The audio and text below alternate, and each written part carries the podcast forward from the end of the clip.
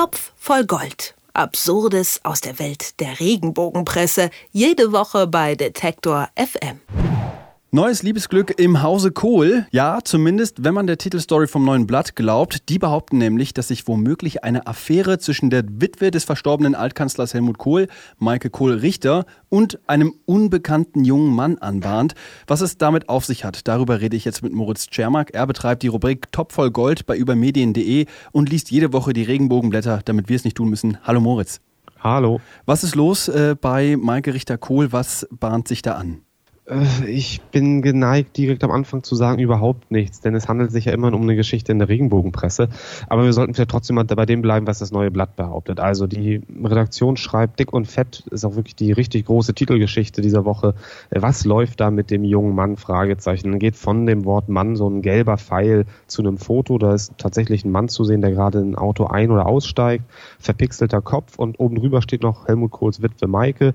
Und darüber steht nochmal der schöne Satz, er ist doch erst vier vier Monate tot. Das bezieht sich dann natürlich auf Helmut Kohl und nicht auf den jungen Mann, das muss man dazu sagen. Also dieser junge Mann soll ein- und ausgehen in dem Kanzlerbungalow, wie er genannt wird, in Oggersheim. Es stellt sich dann im Artikel auch raus, der geht da schon länger ein und aus. Also auch als Helmut Kohl noch gelebt hat und nach seinem Unfall 2008 wurde er dann wohl eingestellt, dieser junge Mann. Was das neue Blatt so über den berichten kann, ist eigentlich nur, dass er auch mal den Müll rausbringt und in aller Herrgottsfrüh das Laub vor dem Haus zusammenkehrt, aber eben auch stundenlang da ist. Und das findet das neue Blatt dann doch etwas merkwürdig, dass so ein junger Typ bei einer vergleichsweise auch, im Vergleich natürlich zu Helmut Kohl, jungen Frau wie Michael Kohl-Richter, da so viel Zeit verbringt. Was machen die beiden? Zwar endet der Artikel mit dem Satz, dass man das ja gar nicht so richtig nennen, sagen kann, welche Rolle dieser attraktive Typ genau im Leben der Witwe spielt. Wir können nur rätseln, aber die Zukunft wird es zeigen. Aber es wird doch immer wieder angedeutet, da könnte doch was laufen. Dabei klingt das eigentlich mehr nach einer Haushaltshilfe, oder? Absolut, ja. Und das war dieser junge Mann offenbar ja auch schon vorher. Und was soll sich jetzt daran geändert haben? Es ist ja auch jetzt nicht irgendwie durch den Tod von Helmut Kohl jemand dazugekommen, sondern im Gegenteil, es ist jemand weniger im Haushalt. Also warum sollte Michael Kohl Richter jetzt auf die Haushaltshilfe, die es schon vorher gab, verzichten? Aber diese Logik ist dem neuen Blatt natürlich völlig egal. Dadurch lassen sie sich eine schöne Titelgeschichte nicht kaputt machen. Und deswegen reicht es ihnen eben auch, dass der junge Mann öfter mal mit dem Auto vorfährt, ähm, dann auch noch da parkt, wo eigentlich Parkverbot herrscht. Das hat Michael Kohlrichter damals durchgesetzt. Ähm, also der junge Mann, der ist so wichtig für sie, der darf sogar im von ihr durchgesetzten Parkverbot parken. Und ja, dann, dann macht er eben ein paar Haushaltsarbeiten und das reicht dann eben für die Frage, die das neue Blatt wortwörtlich so stellt, was läuft denn da? Du bist Regenbogenpresse-Experte, wenn man das so sagen kann. Oh Gott, oh Gott, ja. Wie kommt denn das neue Blatt dann zu so einem Verdacht, wenn doch eigentlich die Sache gar nicht so skandalös und auch gar nicht so wild scheint? Na, da steckt erstmal ein großer Wille dahinter, eine knackige Schlagzeile zu haben, denn das muss man doch immer, immer wieder sagen. Ähm, diese Regenbogenhefte verkaufen sich zum größten Teil am Kiosk. Da haben sie eine hohe Konkurrenz, eine große Konkurrenz durch die anderen Verlage und auch durch die Hefte im eigenen Haus. Da braucht man immer eine, exklusive, dicke Geschichte und das ist natürlich sowas, weil Helmut Kohl, da verbinden die potenziellen Regenbogenpressekäuferinnen und Käufer sicherlich noch eine Menge mit. Wenn der jetzt gerade mal drei Monate unter der Erde, wie das neue Blatt schreibt, jetzt schon von seiner Frau ja postmortem hintergangen wird mit einem jungen, attraktiven Typen. Das ist interessant, das wird gekauft. Also ich glaube, der Wille zu einer großen Schlagzeile ist erstmal das entscheidende Motiv, um da, zu dieser Geschichte zu kommen.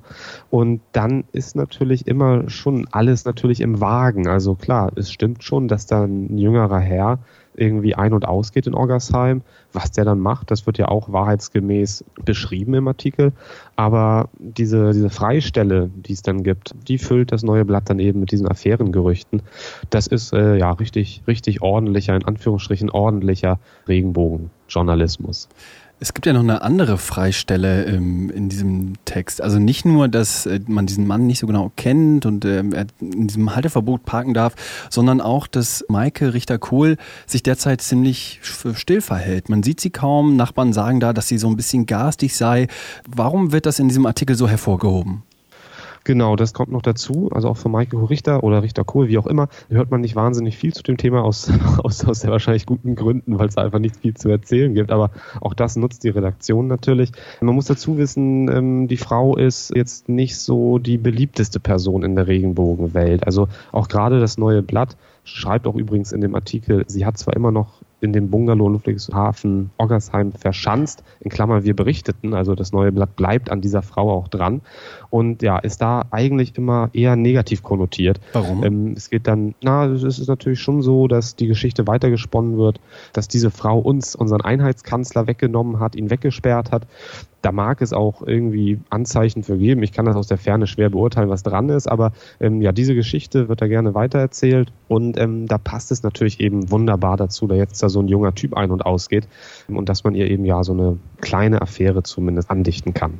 Aber eigentlich unterm Strich ist das eigentlich nur eine trauernde Witwe, wenn sie sich so zurückzieht und, ähm, und für Nachbarn auch nicht so erreichbar ist. Also ja, das Interessante wäre ja natürlich, ähm, wenn sie sich anders verhalten würde. Also wenn sie jetzt irgendwie jeden Tag unterwegs wäre, spazieren, äh, essen mit Freunden oder wie auch immer, dann wäre die Geschichte natürlich ebenfalls möglich für das neue Blatt. Nämlich hat sie unseren Einheitskanzler schon vergessen? Was macht diese Frau? Hat die überhaupt keinen Anstand und so weiter? Also egal wie sie es macht, sie macht es natürlich falsch. Und das ist natürlich der große Vorteil, den die so eine Regenbogenredaktion hat. Egal wie die Faktenlage ist, man kann eine tolle Geschichte draus spinnen. Ein gar nicht mal so unbekannter junger Mann wird im Haus des verstorbenen Altkanzlers Helmut Kohl gesichtet. Für die Klatschpresse Anlass genug, um die Gerüchteküche um Helmut Kohls Witwe Maike anzuheizen. Moritz Czermak vom Top voll Gold hat mir berichtet, wie das neue Blatt den Tratsch der Woche befeuert. Vielen Dank, Moritz. Ich danke auch. Topf voll Gold. Absurdes aus der Welt der Regenbogenpresse. Jede Woche bei Detektor FM.